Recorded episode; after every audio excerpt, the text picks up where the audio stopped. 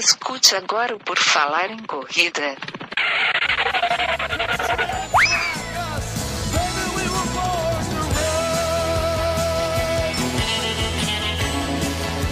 Are you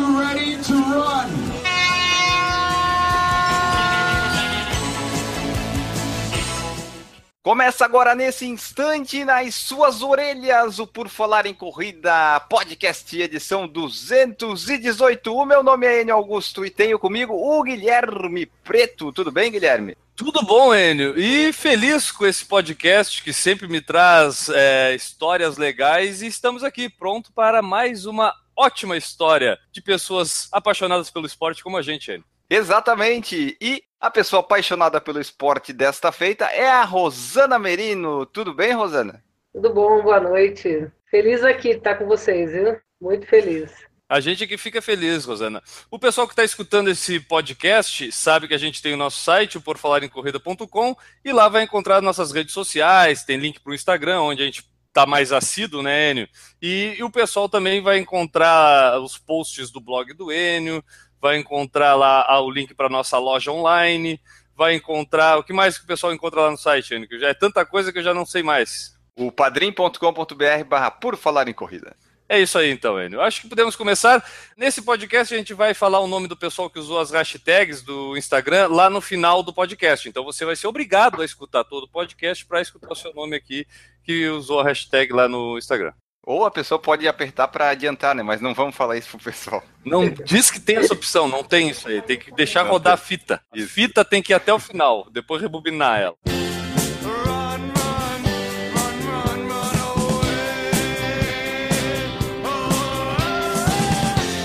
A nossa convidada é a Rosana Merino, com quem nós vamos conversar aqui no podcast. Rosana, conta pra gente como é que o esporte apareceu na tua vida, porque a gente sabe que tu é assídua no esporte desde criancinha, né? É, eu comecei, minha família tinha muita gente com doenças assim respiratórias, né? E meu pai levou no médico e ele falou pra gente nadar, que ia ser bom. Aí todo mundo foi nadar e sarou das doenças, asma, bronquite. E aí acabou, acabamos levando a sério. Foi uma família toda de. Nós somos seis, seis filhos, né? Cinco irmãos e todos foram nadadores. Comecei com a natação e continuei o resto da vida só fazendo esporte. E aí, como é, conta pra gente, porque na verdade aí tu ganhou, uh, tu teve bastante destaque na natação, pelo que a gente conhece da tua história, né? Ganhou vários prêmios, e aí acabou indo pro triatlon. Como é que tu foi parar no triatlon, Rosana? Eu nadei até 21, e só nadei, não fazia absolutamente mais nada. Aí eu comecei a faculdade de educação física e falei para o meu pai que eu ia não ser mais atleta. Eu cansei de viver essa vida de não fazer nada, né? E aí o primeiro ano de faculdade foi aquela bagunça. Fiz tudo que eu não fiz durante a vida inteira, caí na gandaia mesmo. Aí ah, passou conheço. um pouquinho, teve um triatlo na faculdade, aí eu resolvi fazer e falei, ah, vou fazer aqui, não preciso competir forte, ninguém vai me conhecer. E comecei o triatlo, só que aí eu fui bem, fiquei profissional de novo e acabou a bagunça de novo. Fiquei vida de atleta novamente. Rosana, tu falou, então tu foi profissional na natação, tu ficou ali 15 anos sendo profissional na natação e do triatlon foi quanto tempo de profissionalismo? Ah, eu acho que fiquei uns oito anos no triatlon, viu? Aí depois eu comecei a competir com atletas que eu dava treino, aí eu resolvi parar porque era muito chato você entrar para a prova e competindo com atletas que você treinava tal. Aí eu decidi ser só treinadora. Aí virei treinadora de triatlo uhum. e fiz umas provas de aventura também. Fui muito bem em prova de aventura. Aquelas provas malucas lá, fiz o EMA na Amazônia, fiz muita coisa legal. Como é que tu definiria? A gente está falando isso em que época que foi que tu estava no auge assim do triatlon? Em que época que era mais ou menos? 93, 94 foi onde eu fui. Fui a primeira brasileira a ganhar da Fernanda Keller. Tenho muito orgulho disso. Na época do auge da carreira dela, tinha muita dificuldade por ser do interior, né? Então eu pegava a bicicleta, colocava em ônibus de linha mesmo e ia atrás da galera para competir contra os melhores do país. Isso fez com que eu ficasse forte, assim. Não tinha patrocínio, não tinha nada. E aí o dia que eu ganhei dela, eu consegui um monte de patrocínio, aí minha vida mudou. Aí ficou uhum. vida boa.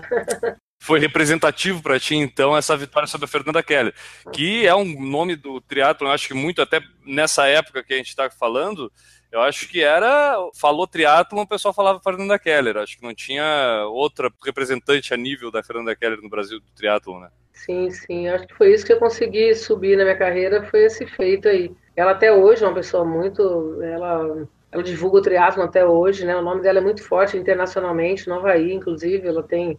Ela vai para lá todo ano, então eu tenho muito orgulho dessa fase aí da minha vida. Aí eu comecei a trabalhar, tinha que trabalhar, então eu fui parando com o esporte competindo menos e trabalhando mais, aí virei treinadora. E é treinadora já desde. Já faz quanto tempo aí que tu tá na. Ai, bastante, viu? É? Eu tô há. Deixa eu fazer uma conta aqui.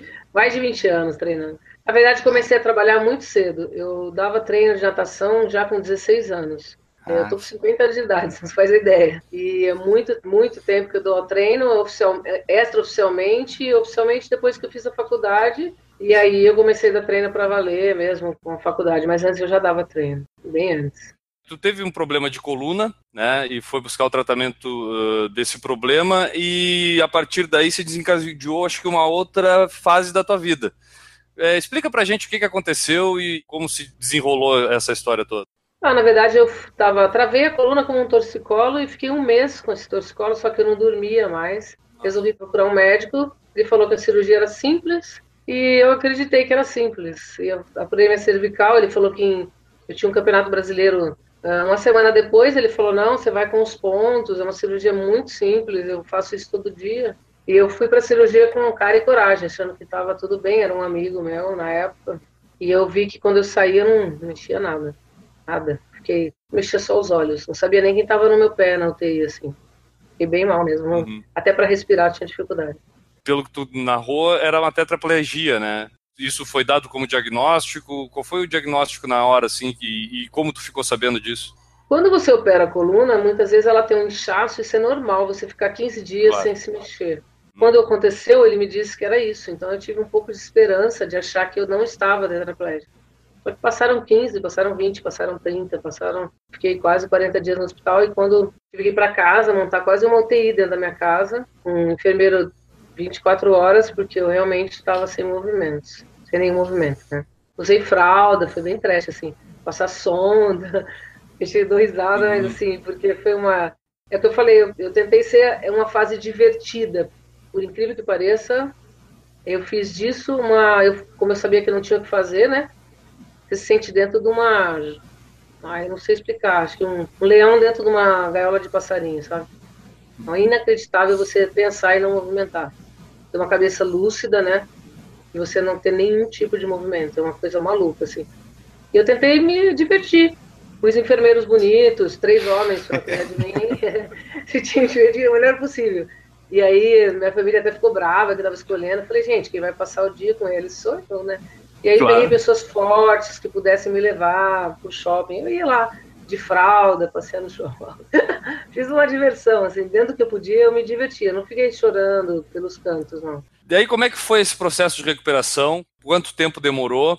E aí eu queria é, ir mais a fundo pelo seguinte: tu era uma atleta profissional. E a gente sabe que o atleta profissional ele tem uma mentalidade um pouco diferente, né? Ele precisa ter um psicológico, talvez até de, de mais resiliência, né? De poder saber suportar dor, é, enfrentar as dificuldades para conseguir chegar sempre lá no topo, no limite, né?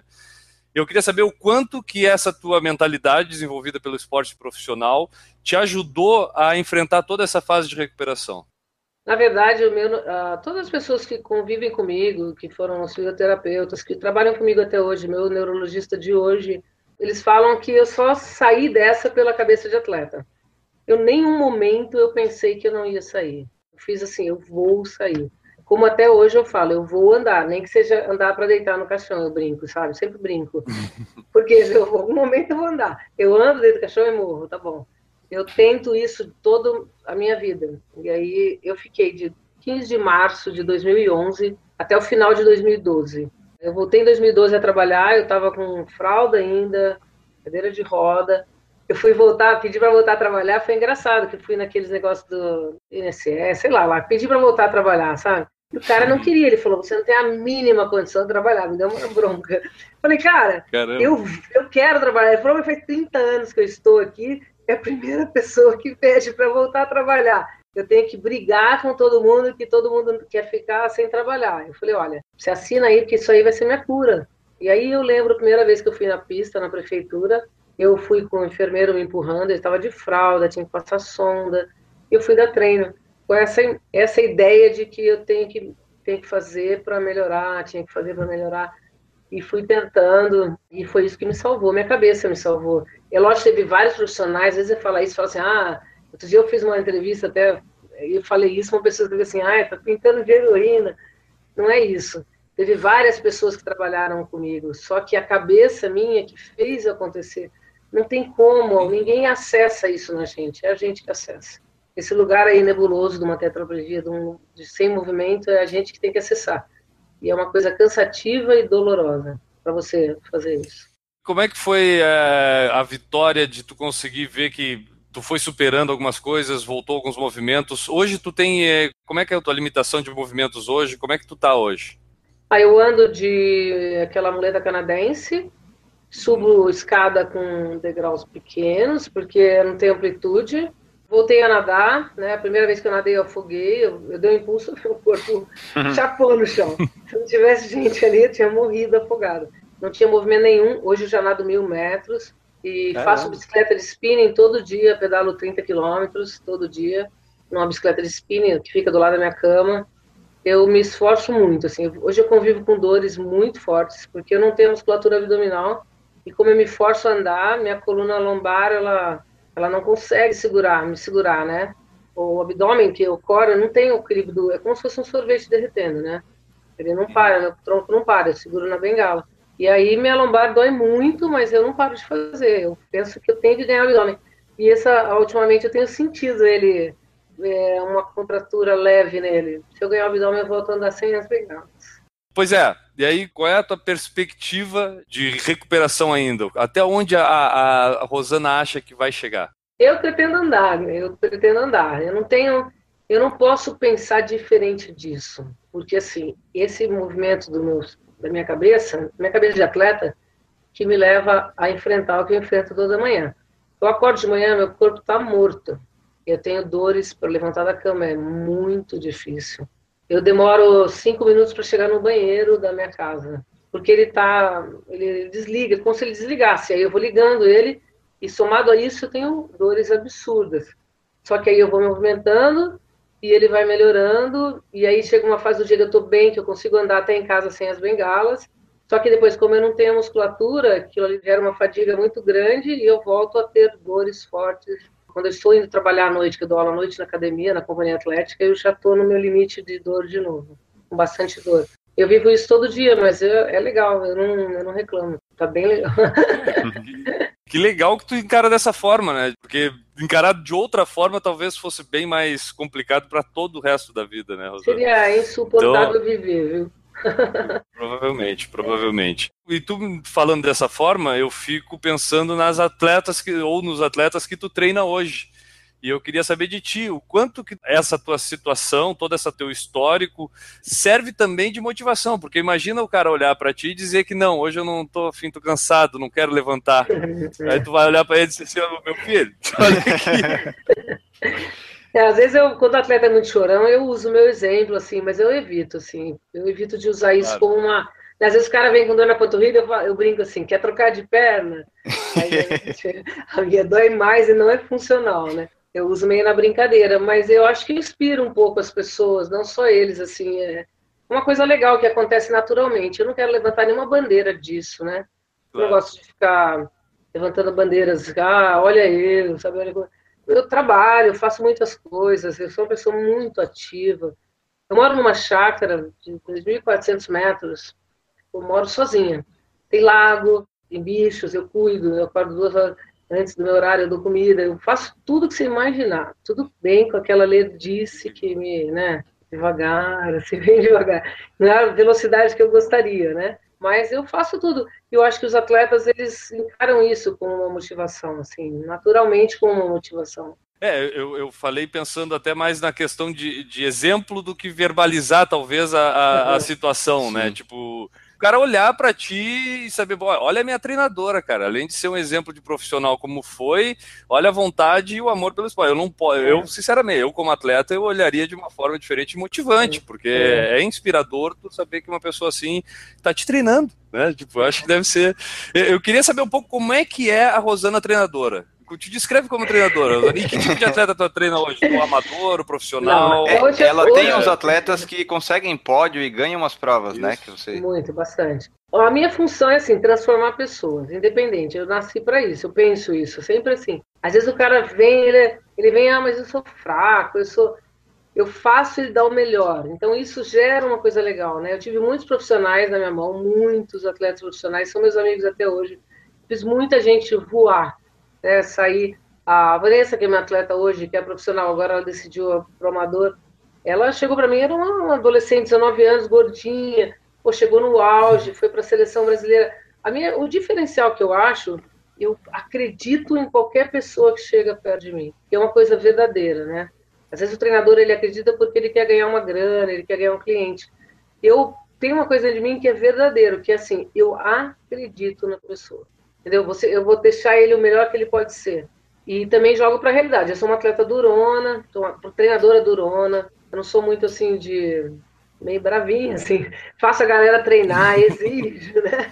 Mas depende do que você quer. Se o cara chega em mim e quer ter um, ter um desejo, eu explico para ele os caminhos, que não são fáceis, né? E aí, se ele resolve isso, ele, que ele quer mesmo isso, a gente decola. Realmente eu faço, eu faço a diferença. Hoje eu tive uma. Eu sou coach, estou fazendo coach também. Hoje um atleta que quer ir para a Olimpíada veio, provavelmente vai trabalhar comigo. Um atleta de atletismo. Isso me dá uma, uma felicidade muito grande, muito grande, de poder estar com 50 anos e ter vários atletas jovens de 14 até atletas que querem ser olímpicos e procurando. Isso para mim é muito gratificante. Até era uma dúvida, tu, é, pelo que tu falou, eu acho que não é exclusivo de triatlon que tu treina, né? Tem alguma modalidade específica ou abrange todas? Na verdade, eu dou treino de triatlon, tenho atletas de corrida de alta performance, tenho nadadores, é, eu vim da natação, mas eu estudo muito, né? Então, às vezes, é, o triatlo é a minha especialidade hoje, eu tenho muito triatleta, mas eu tenho vários atletas de outras modalidades. E com o coaching, que eu estou fazendo essa... Está chegando a mim atletas de outras modalidades para trabalhar rendimento mental, né? Uma outra coisa, é um outro tipo de trabalho e eu estou muito feliz com isso. Olha só, vamos ver se ela conhece aqui, ó. Vanessa Giannini, conhece? conheço, conheço. Qual foi a sua maior conquista esportiva? Ah, feito, se for falar de impacto, foi ter vencido a Fernanda que minha vida mudou, né? E qual, qual tenho... evento foi, Rosana? Ah, sabe que eu segui ela, eu fui atrás dela para ganhar dela muitas competições. E eu nunca uhum. conseguia, sempre tinha alguma coisa. Aí eu, eu peguei, me filiei à Federação Carioca de Triatlo, que eu era paulista, mas fui lá, me filiei, para poder participar mais provas perto dela, que eu achava. Eu sempre adorei, eu não posso perder nem para o ímpio. Eu gosto de competir, perder é uma coisa, eu também sei perder, não é uma coisa assim.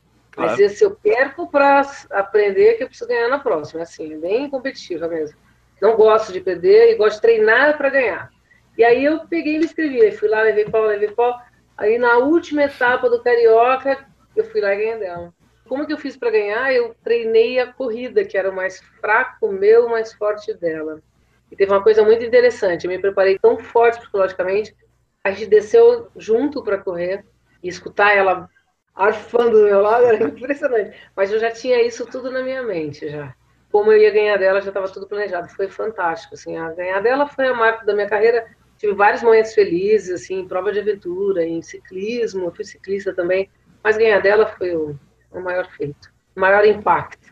Sensacional. o, e Rosana, assim, já indo nessa mesma linha, essa é a mesma prova que seria aquela que, vamos dizer, deu tudo certo. Bom, deu tudo certo porque venceu, atingiste o objetivo.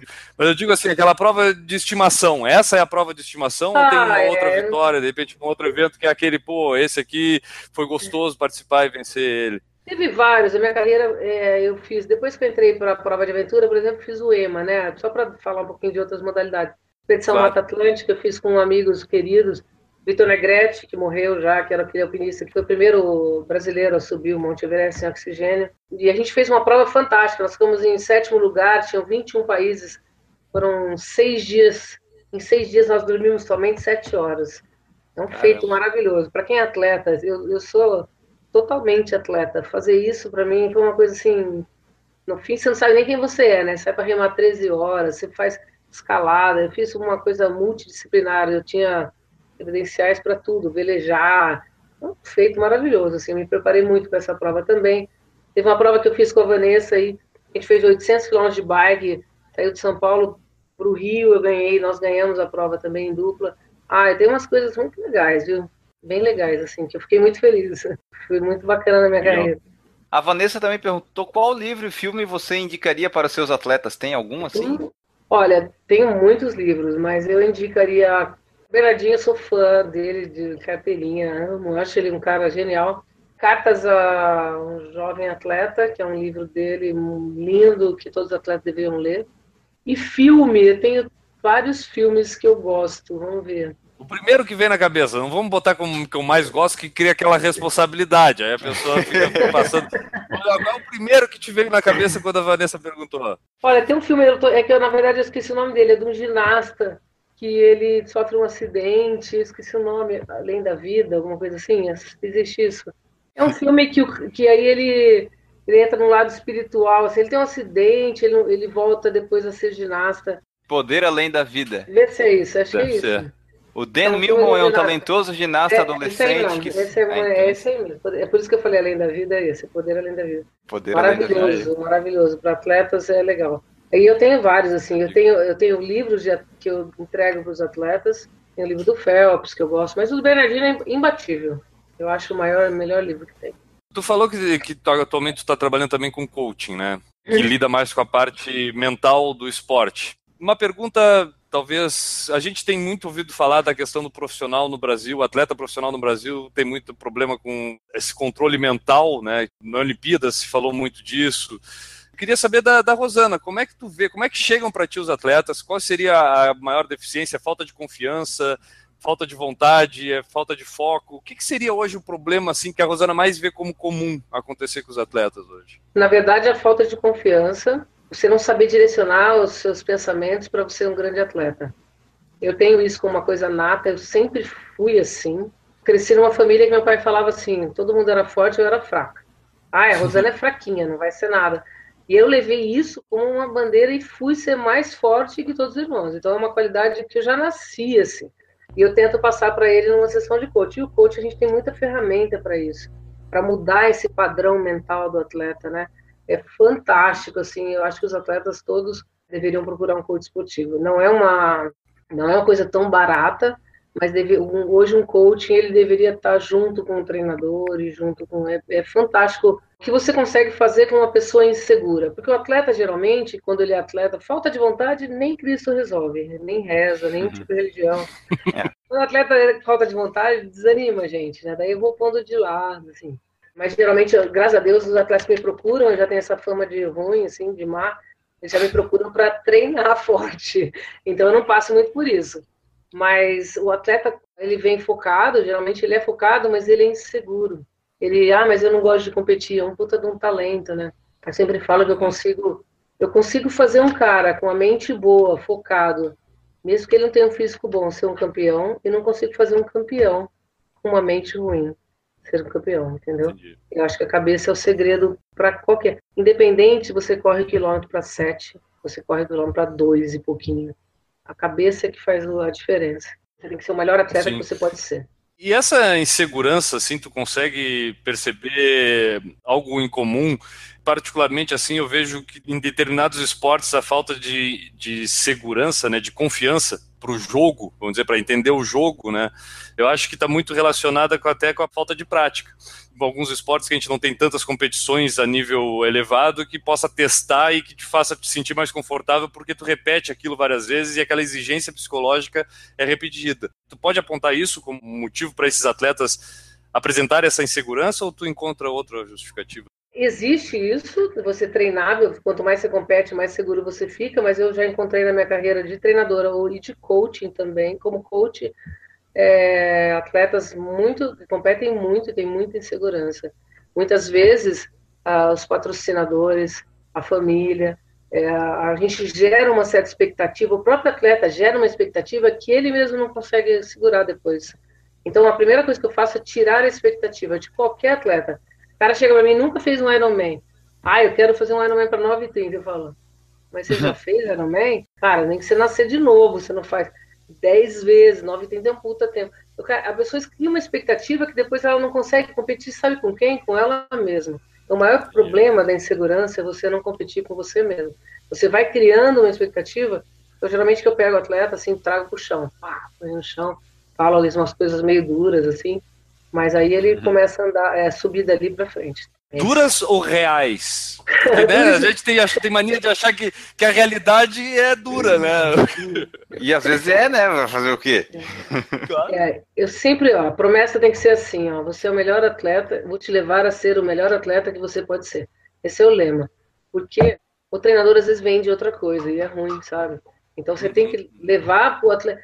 Porque às vezes o cara, ele não nasceu com a condição do Phelps, mas ele vai nadar para dois minutos e vai eu já peguei atleta que nadava 100 metros para quase 4 minutos, 100 metros crawl, que hoje todo mundo nada para um e pouquinho, só para exemplificar. E a pessoa foi melhor hoje nada abaixo de 2. Está excelente, não vai chegar a nadar para um minuto, mas abaixou já um minuto e 20. Então, a gente tem que ter consciência de que não, pode, eu só tenho um lugar que é o primeiro lugar. E a gente não pode ficar triste com o segundo, o terceiro ou com o último, né? Da, da categoria, peguei o último. O último, o próximo você chega em penúltimo. E assim você vai evoluindo dentro da carreira. Então, o que eu tento traçar para cada atleta que me procura é a carreira dele, que ele não se espelhe. Quando o atleta chega para mim e fala assim, ah, eu quero ganhar da, do Roberto, eu falo, puta, cara, tu não vou conseguir. Eu não sou treinadora para ganhar de ninguém. Você vai treinar, você pode até ganhar dele um dia, mas você tem que ter uma, uma escalada para isso, que é uma escalada com você mesmo, né? E o fato de tu ter sido atleta de alto rendimento também ajuda nesse fato, da, agora que tu é treinadora, para situar o pessoal que vai treinar contigo e tal? Ah, muito. Ah, eu, eu, eu não sei se tem gente que já viveu o que eu já vivi, porque eu estou no esporte desde os quatro anos, eu vivi tudo sem imaginar. Então, quando o cara chega, ele acha que ele vai me enganar, ou ele acha... É tão engraçado, eu estou na piscina, eu tenho, às vezes, é até engraçado de ver, eu trabalho na, na piscina com oito cronômetros. Eu não perco um tempo e eu sei cada um que está fazendo. Então, o cara às vezes para e fala, falta 50. Como é que você sabe? Você não está nem olhando. Não, não, tem, não tem aquela descansadinha a mais na borda, não rola. Não tem. Ele, só, ele só me engana se eu tiver meio assim, deixa ele me enganar. Eu, tipo, cara, eu tô vendo que ele tá cansado, ele tá querendo me enganar, vou deixar ele me enganar. Ele achar que ele tá me enganando, mas eu sei que ele fez a menos. Tudo. Aí eu procuro incentivar todo mundo, assim, eu tenho isso dentro de mim. Acho que talvez porque meu pai falava que eu era muito ruim, você é péssima, você é fraca, você tem as pernas tortas, minha sua perna é fina, tinha tudo de ruim, meu pai. E eu fui mudando para isso. Então, como eu fiz isso comigo, eu não consigo ver uma pessoa e falar para ela que ela não consegue mudar, entendeu? Eu acho muito legal. Uma coisa que eu tenho isso. Parece que a coisa mais engraçada do mundo, é até irritante. Parece que eu me formei ontem. Eu tenho a mesma vontade. Eu acordo, ai que delícia, eu vou dar treino, eu, eu gosto. No coach, então, é pior, cara. Eu saio da sessão de coach, parece que eu ganhei na lota.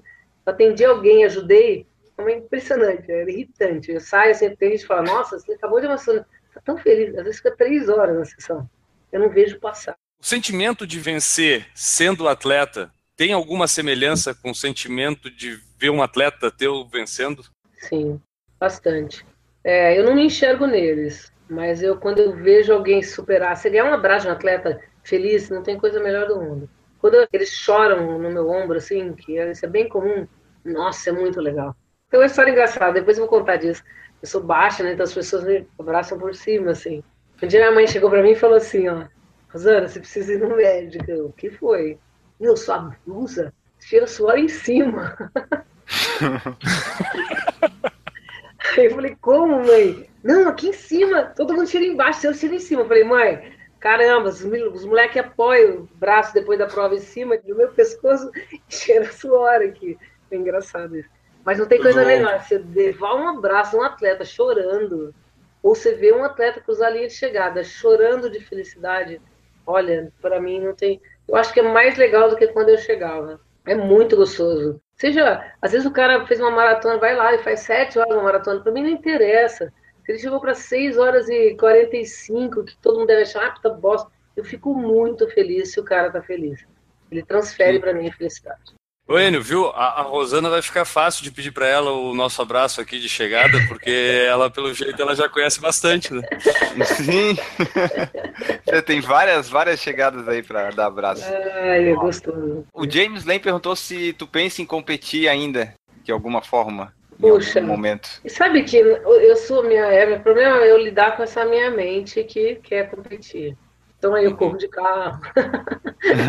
Você tem que correr, o carro bom, pego um carro bem legal e corro. É assim, ó. Outro dia eu estive numa reunião da Speedo, que é meu, um dos meus patrocinadores, como treinadora e parceiro gigantesco, assim. E ele começou a falar da. Olha, é maluquice, né? Ele começou a falar do Canal da Mancha e eu me imaginei deficiente atravessando o Canal da Mancha, assim. Mas eu não, eu assim, eu não tenho condições físicas de competir mais nada. Máximo um gamãozinho. Uhum. eu não tenho. Assim, eu gostaria muito de, talvez, quem sabe, fazer uma, uma nataçãozinha, assim, Criar um desafio que talvez não seja uma competição em si, é. mas um desafio que. Eu penso em me inscrever numa maratona eu... aquática.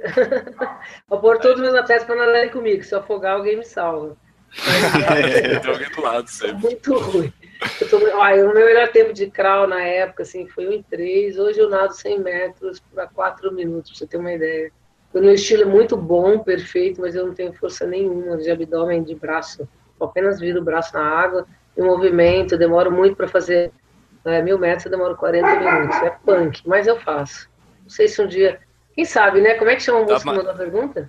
O James Lem. James, eu vou, quem sabe eu vou te responder um dia que eu tô fazendo uma maratona aquática aí. Ó, tá ganhando o Enio. O Enio não consegue isso, eu acho, né? Eu nado 5 metros, talvez. Talvez eu consiga nadar 5 O Enio é muito. O Enio pulando dentro d'água, ele é muito semelhante quando a gente joga uma pedra, assim. Pá! Isso. Uma pedra de 70 quilos. É, mais ou menos isso. A Tayla Lemos perguntou assim, ó. Qual o maior desafio em treinar os amadores que querem performance, mas têm que conciliar com a vida do dia a dia? Eu faço um treino, geralmente eu converso, né, e vejo o tempo disponível. Não adianta eu fazer um treino que a pessoa não consiga treinar, não consiga olhar para a planilha e vira uma coisa estressante para ela, né? Eu tenho atletas, a, a Tatá é minha atleta, essa, a que fez a Sim. pergunta. Ela é uma ultramaratonista e ela é uma, uma gênio no que ela faz. É, ela trabalha muito, então chega de reunião, você vê a pessoa com salto agulha, né? Chega de reunião lá na piscina, eu posso nadar, já tira a roupa e nada e volta porque tem reunião. É um desafio, tanto para mim, mas é mais para eles, que são extremamente focados. Um cara que trabalha aí 12 horas por dia, treinar para uma outra maratona, fazer um Ironman. Eu tenho médicos, eu tenho pessoas que trabalham assim, dobram dois, três plantões, e o cara vai e chega para mim, quero fazer um Ironman. Quem sou eu para falar que um cara desse não pode? Quem sou eu? A minha função qual é? Fazer um treino que ele consiga ter a vida dele normal. Tem uma história também engraçada, já que a gente está falando disso. Uma vez eu fui num um jantar com as meninas que eu dava treino. Em determinado momento do jantar, sentei na mesa, sentaram comigo os cinco, seis maridos das, das meninas. E eu falei, cara, que esses caras vão falar comigo, né? Ó, oh, você não pode pôr o dia do sexo na planilha. Eu pôr o dia do sexo, dia do coraçãozinho, para desenhar um coraçãozinho, porque tudo que eu mandava elas fazerem, elas faziam. Imagina! o negócio já tava complicado em casa, era todo dia treino pesado, ó. Ai, foi divertido demais, cara. E eu depois falei, gente, vamos lá, vamos liberar em casa, né? Treina, mas diverte, né? Essa história é um tabu, né? Sexo para atleta. Eu, às vezes, competição, engraçado, às vezes vai casal competir, eles vêm meio assim, já meio sem graça. Eu falo, já sei o que você vai perguntar, pode fazer. Essa de prova, de leve, sem exageros, relaxa, né? Tem que falar disso também, né? É, não vai fazer uma maratona sexual, né? É. Pelo amor de Deus. Vamos inventar coisas é novas, né? Vamos ficar no básico. É, deixa... Sempre falo deixa isso. Deixa maratona para outro dia. É isso aí. O Renato Xixido, que é seu aluno também, Ai, que, que susto, ele. te indicou aqui para participar do podcast, uhum. ele perguntou aqui para tu falar dos atletas mirins que tem. Ai, ai, o Renato é uma graça. Ele entrou comigo, foi a... tá na quarta semana, ele e a esposa, a Mariana. Primeiro dia, filmei eles nadando, na cabeça fora da água, parecia que tava nadando no rio, sabe? Aquele nadador de rio. Uhum. Assim. E ele, eu brinco, ele fala que ele é mirim, mas em quatro semanas o cara já tá nadando absurdo. Então não é tão. Acho que foi uma mágica. E a esposa também. É muito legal você ver. Eu não falo não para nenhum atleta. Às vezes o cara entra na água e fala, esse cara não sabe, não é o caso dele, não, tá? Já foram uhum. pessoas fazerem teste que não sabem nadar. Eu falo, bom pra caramba, vamos lá. Aí eu começo a ensinar a nadar, faz elevadorzinho lá no horário do treino, cara. A gente dando tiro, eu tô ensinando o cara a nadar. Eu não falo não, sabe? Assim, eu quero que todo, é para todo mundo, não é para só para os bonzão, sabe? Assim, eu acho que esporte uhum. tem que ser para todo mundo. Eu curto muito e os mirins lá, ele começa mirim, mas depois ele já fica bom. No caso dele já estão melhores já. Ah, eu achei que o mirim tinha a ver com criança. Eu não... eu o mirim ele quer dizer que é tal, iniciante. Né? iniciante no, é. Novato. Sim, sim, sim, sim. A Tayla também perguntou aqui, ó, o que que tu acha que o esporte pode contribuir para construir empreendedores, empresários e pessoas melhores? 100%. Todo bom atleta, se ele for bem direcionado, ele é um excelente empresário, excelente empreendedor. O esporte, ele tem tudo a ver. Quando eu comecei a trabalhar agora no coaching com empresários, eu falava, como que eu vou conseguir, né? Senta lá com o dono de uma empresa, um cara chega de jato, eu falo, nossa, quem sou eu para trabalhar com cara? Aí você vê que o esporte tem tudo a ver. É impressionante. O esportista, seja ele amador, seja o que for, ele consegue enfrentar uma reunião, ele consegue ter ideias, ele consegue sair de situações difíceis. Então, o esporte, eu acho que é uma coisa fantástica quando ele é bem direcionado. Eu sou contra treinadores que eu já passei por isso. Atletas que treinavam comigo que foram para outros treinadores e depois o, o cara faz com que o atleta não, não saia para uma escola mais fraca para treinar. A gente tem que pensar que esse atleta, ele é um bom atleta e tem que ser lá na frente um bom pai de família, tem que ganhar, gerar renda, né? E aí o que acontece? Põe numa escola ruim, o cara mal sabe escrever. Aí com 23 anos nós temos um cara que foi um super atleta e não tem uma profissão, né? Então eu, o uhum. exemplo que eu dou da Vanessa, ela estava no colegial, ela fez odonto, fez pós-graduação, falei, pô, segue a carreira, dá para fazer as duas coisas. Não tem que ser atleta, tem que ser burro, sabe? É, essa é uma coisa que eu sempre bato. Eu tive um atleta que escreveu um acidente com dois S. Então vai ser né, um, realmente um acidente, né? Foi, foi grande esse. foi grande acidente. Por quê? Eu fico Porque imaginando saiu... a planilha dela no dia seguinte. Não, não fui eu. Acho... Ela estava comigo. A planilha dela custava aula de português. Tá lá a planilha dela no dia seguinte. Três horas. Sabe que até isso eu faço, né? Com os meninos novos. Até a Luísa Pimentel que treina comigo. Eu um dia dei, ela acabou o treino, fui ensinar matrizes para ela. Passei lição de casa, eu olho o boletim da criançada. Molecada tem que. Não é fácil treinar comigo, né? Treinar tem que ser bom de escola. Melhorar a nota. A última que eu tenho aqui, é, Rosana, é do pessoal pedindo para tu comentar sobre a história do Miguelzinho no Iron Kids de Floripa. O que seria isso? Miguelzinho, ah, Larinha? Eu vou contar para você o que aconteceu. No Iron Kids, agora eu lembrei que você falou Miguel, é o Miguel no Iron de Floripa tem uma competição para crianças. E o Adriano, que treina comigo, tem um filho que chama Miguel, e ele foi correr. E na chegada ele caiu, machucou o joelho, caiu. E ele estava muito triste. Eu, eu, eu amo criança, eu sou apaixonado, não tive filhos, mas sou, nossa, eu me dou muito bem com criança, qualquer criança. E aí ele chegou numa, numa coisa, os pais falaram assim, o Miguel tá triste, porque ele caiu na corrida. Aí eu cheguei, Miguel, vem aqui. Estava sentado todos os triatletas. Você já viu triatleta sem joelho machucado? Todos têm joelho machucado. Falei, cara, você correu? Corri. O ficou terceiro. Cara, você não foi bem, porque o corredor bom, ele cai. O corredor bom leva tombo. Ele, eu caí sim. Aí ele ficou todo feliz. Eu caí, eu caí. Aí eu falei, é, olha o joelho aqui, todo mundo aqui é bom, cara. Todo mundo com o joelho machucado. Porra, o moleque ficou muito feliz. E passou essa coisa ruim dele. Foi muito legal, muito. Muito bacana. Foi o máximo, assim, na hora nem pensava em falar isso, eu falei para ele, foi tão legal. É o filho do Adriano e da Mari, foi muito bacana. Cara, é ele, muito massa, porque tu entende a cabeça da criança realmente, porque o que acontece? Ela, ela precisa dos exemplos. E para ela, talvez cair fosse uma vergonha, porque ela tinha uma outra referência de cair, né? Exato, tipo, de, de, ser desajeitado de repente. E no momento transformou isso na cabeça dele. Opa, cair é sucesso. Eu vi fazendo isso com a criançadinha, né? cara. Eu vi, eu adoro, assim. Tem a Lara que trabalha comigo. Eu trabalho com uma menina hoje de 11 anos também, muito novinha. E você colocar uma menina de 11 anos que quer treinar no meio de gente de 35, sabe? É muito, tem que saber muito é, equalizar. E às vezes acaba o treino. Essa gente foi numa, num evento, eu adoro brincar com eles, que eles vão levar isso, porque eles vão lembrar de mim lá pra frente, falar, porra, minha treinadora, tinha uma treinadora, aquela e a gente foi num evento e ela comeu, cara, juro por Deus, três fatias de bolo, dois lanches, pipoca, doce. Daí ela veio para mim e falei, nossa, eu gosto de brincar com eles. Você come igual um passarinho. Ela, é mesmo, Rô? Como igual passarinho? Eu falei, é, pterodátilo. e eles se divertem comigo. Eu me divirto, assim, é uma coisa natural. Eu vou brincando e as coisas vão, vão aparecendo. Acho que é porque eu vivi muito no meio de esportista e eu acho muito legal você ser divertido, né? Eu sou bem, assim, no, no dia a dia as pessoas olham para mim parece que eu sou brava, assim, mas eu sou bem divertida com eles. Eu tô sempre fazendo as pessoas darem risada, que é legal. Isso. da Lara, ela, ela é muito já, ela já é uma menina muito formada, muito técnica, ela já quer Olimpíada, é outra outra conversa. Mas às Uhum. vezes no treino de domingo, quando é feito aqui na Lagoa Taquaral em Campinas, eu abro para que os, os pais levem os filhos. Uma bicicleta que tiver, pode ser aquela do supermercado, eu sempre dou alguma atividade para que desperte um atleta ali. E sempre acaba despertando, né? É, Tem que ser uma coisa divertida, que eles curtam, que eles não tenham esse lado de competição, porque é, a criança é mais desajeitada, às vezes pega, vai cruza com uma menina muito forte, você acaba desanimando, né?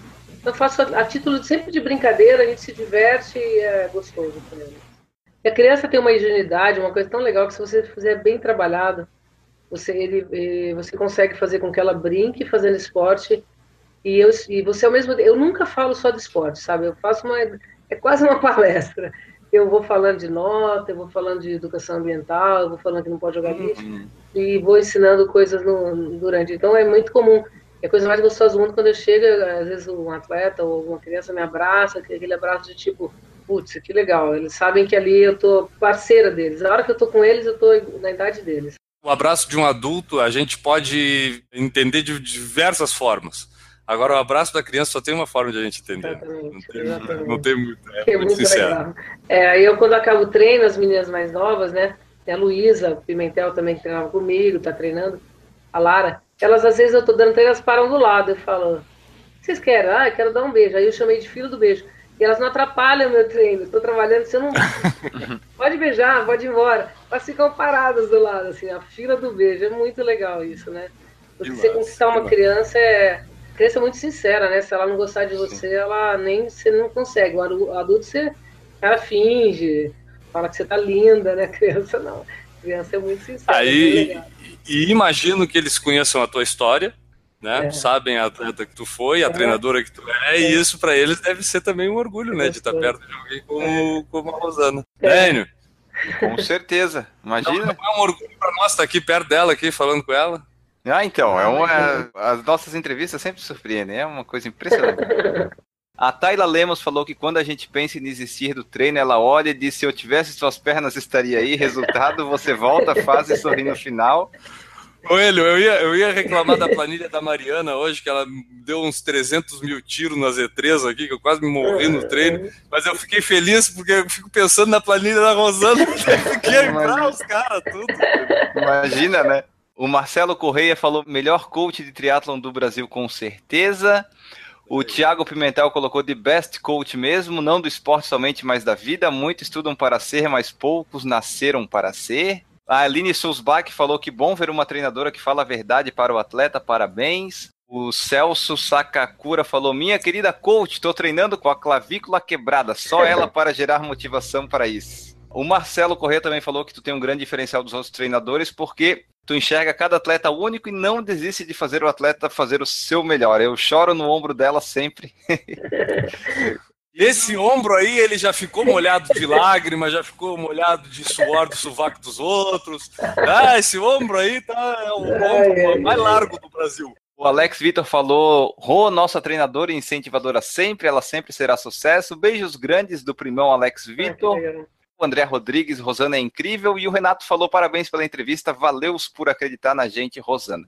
Ah, que bacana. São meus atletas, alguns Ah, não. Tiago é pai da Luísa também, que é uma atleta fantástica. Tá dando um tempo agora no triatlo, mas quero muito que ela volte. Aproveitar para pedir para ela voltar a treinar, que ela é fantástica de forte. Uma perguntinha só, tu falou dos pais da, das tuas atletas também te acompanham, pelo que a gente tá vendo, né? E a gente sabe que às vezes o pai de atleta tem que ser mais controlado às vezes do que o atleta, dependendo do pai. Como é que é a tua relação com os pais? Tem aqueles pais assim que tu tem que puxar a orelha e dizer, cara, para um pouquinho, a treinadora sou eu, é o pai, ponto. Eu acho que eu não vivo tanto isso. Não sei se é porque minha cara já é de brava, ninguém chega muito perto. A hora que eu tô trabalhando não tem isso. E às vezes o pai, os pais, assim, eles são bem compreensivos, eu vou direcionando, né? O pai ele tem que ter ansiedade mesmo, é o filho, né? Seu filho, cara. Eu me ponho no lugar deles, assim. Então, eu acho que o treinador ele tem que saber levar, né? Às vezes acontece, eu tô dando treino, o pai para na minha frente, assim, tô dando treino na piscina, eu nem enxergo. Aí eu falo, viu, pode sair, depois a gente conversa, aí depois eu tento não gerar essa ansiedade, né? Mas geralmente são uhum. os pais, por exemplo, o Thiago, o pai da Luísa é atleta, Maurício, pai da Lara, é atleta. Então, fica mais fácil. Quando o pai não é atleta, a minha função também é ajudá-lo. Não uhum. gerar essa ansiedade, saber como é que ele vive com isso, né? A Luciana falou que além de coach, casamenteira, até namorado ela ajuda a arrumar. Pior que já. É verdade isso? Ai, eu ai, acho ai. que nós vamos botar o N pra treinar com a Rosana. Cara, deixa eu falar, é engraçado. É que, gente, eu tenho que fazer parte da vida. Eu não sou uma treinadora que eu sou treinadora. E às vezes eu vejo dois solteiros e falo, ah, isso aqui parece com ele. Mas isso aqui dá certo. E às vezes dá muito certo. Arruma encontro. Tu, tá, tu monta a planilha igual para eles treinarem juntos, né? Fala a verdade. Opa, coincidiu a planilha de vocês, pessoal. Aí faz aquele de encupido. Eu vou lá pro cara e falo, pô, tem uma menina. É mesmo? Aí eu vou pra ela nossa, tem um cara, é mesmo, aí eu, pum, pronto, aí foi.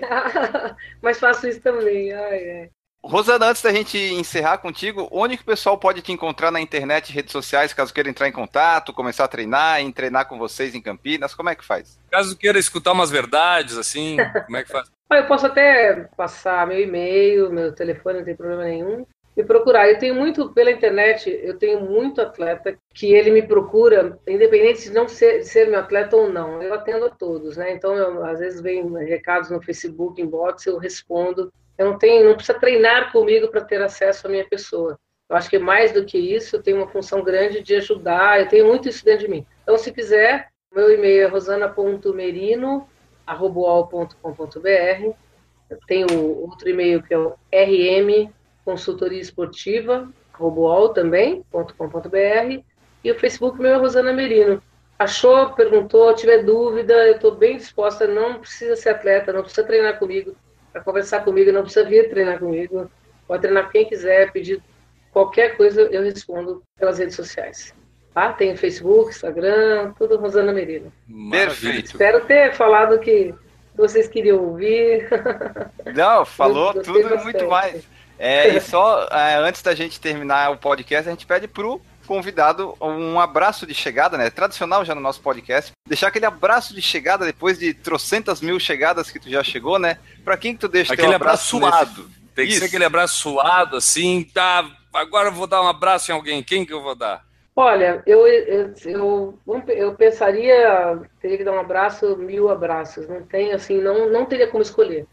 Então eu penso hoje uma pessoa que está passando um problema difícil, que é uma atleta minha, que está com um problema pessoal muito difícil, e eu daria hoje um abraço na Sofia Amazon, que está com um problema seríssimo com o marido, então meu abraço de chegada hoje seria para ela. Gente, agradeço muito, foi bem divertido, adorei vocês, nossa, estão no caminho bacana.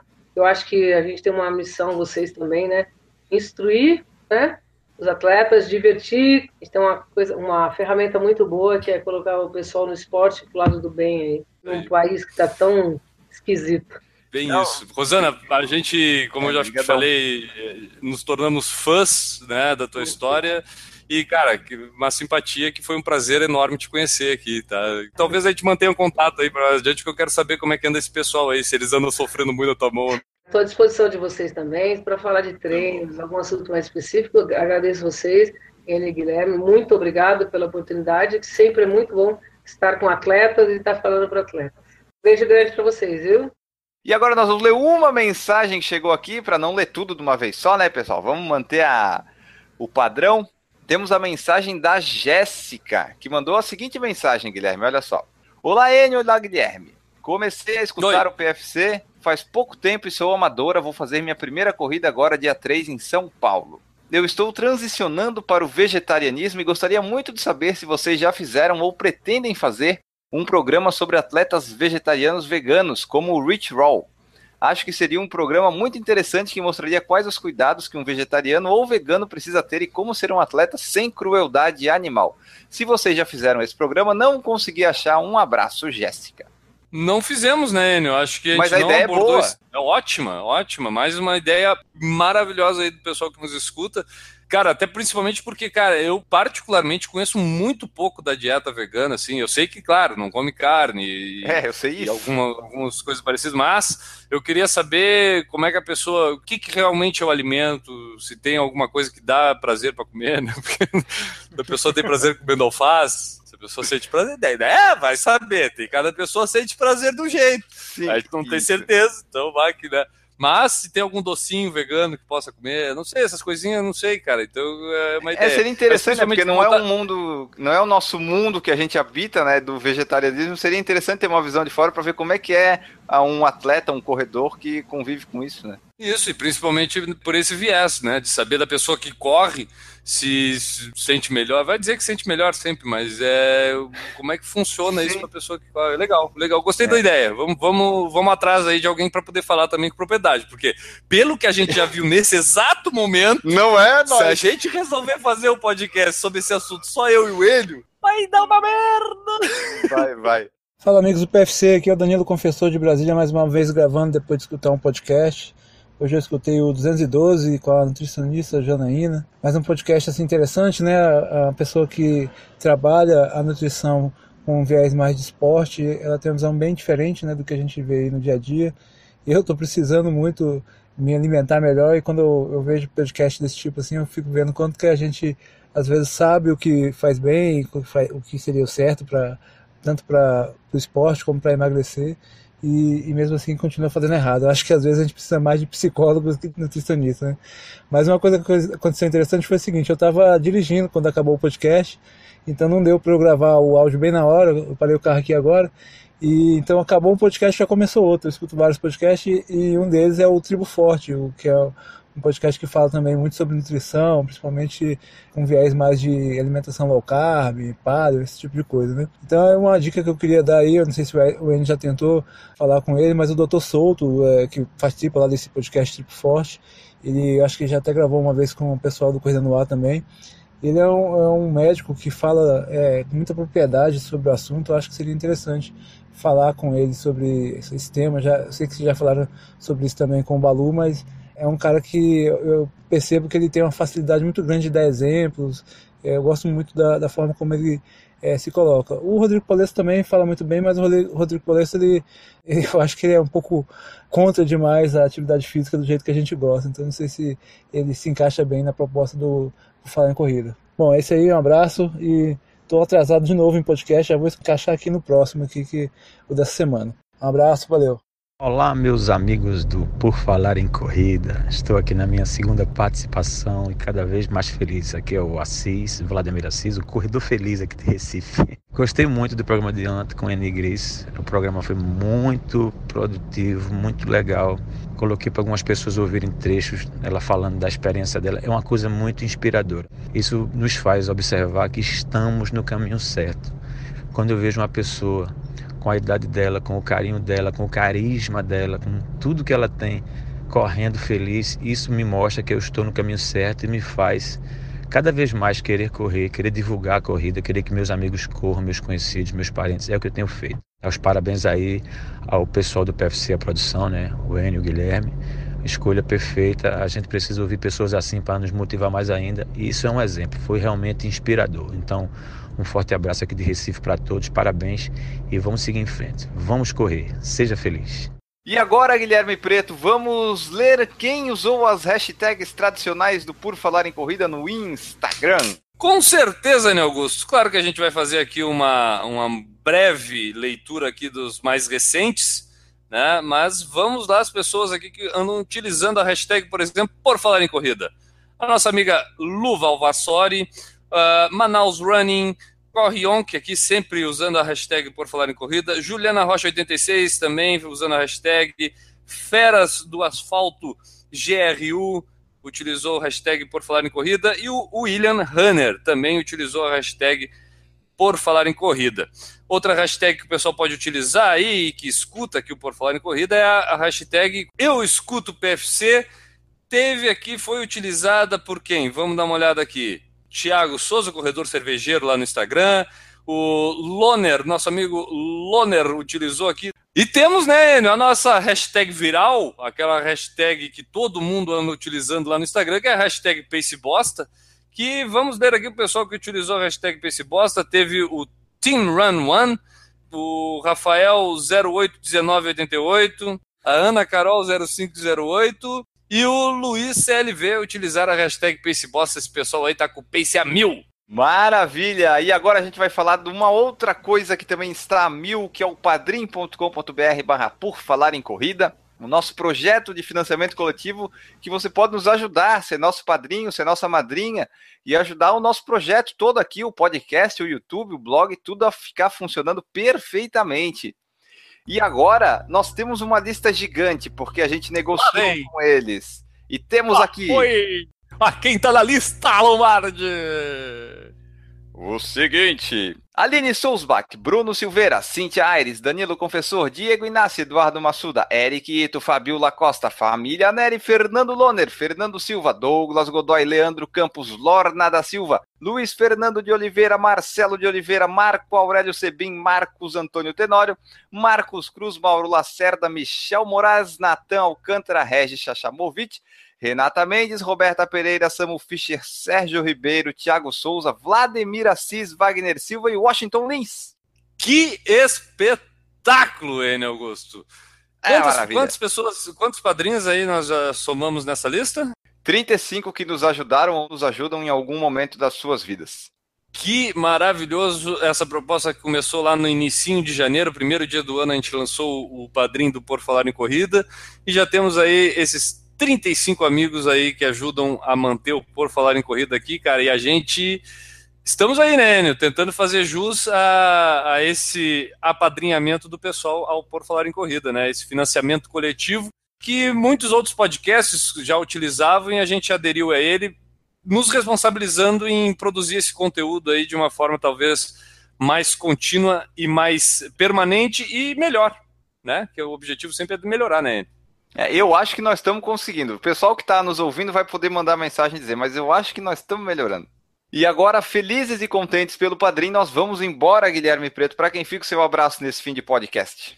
Enio, baseado na nossa entrevistada de hoje, a Rosana Merino, eu vou mandar um abraço para todos meus amigos triatletas, cara. Tipo, eu tenho muitos amigos triatletas aqui de Florianópolis, principalmente feitos através da nossa assessoria lá, a Time.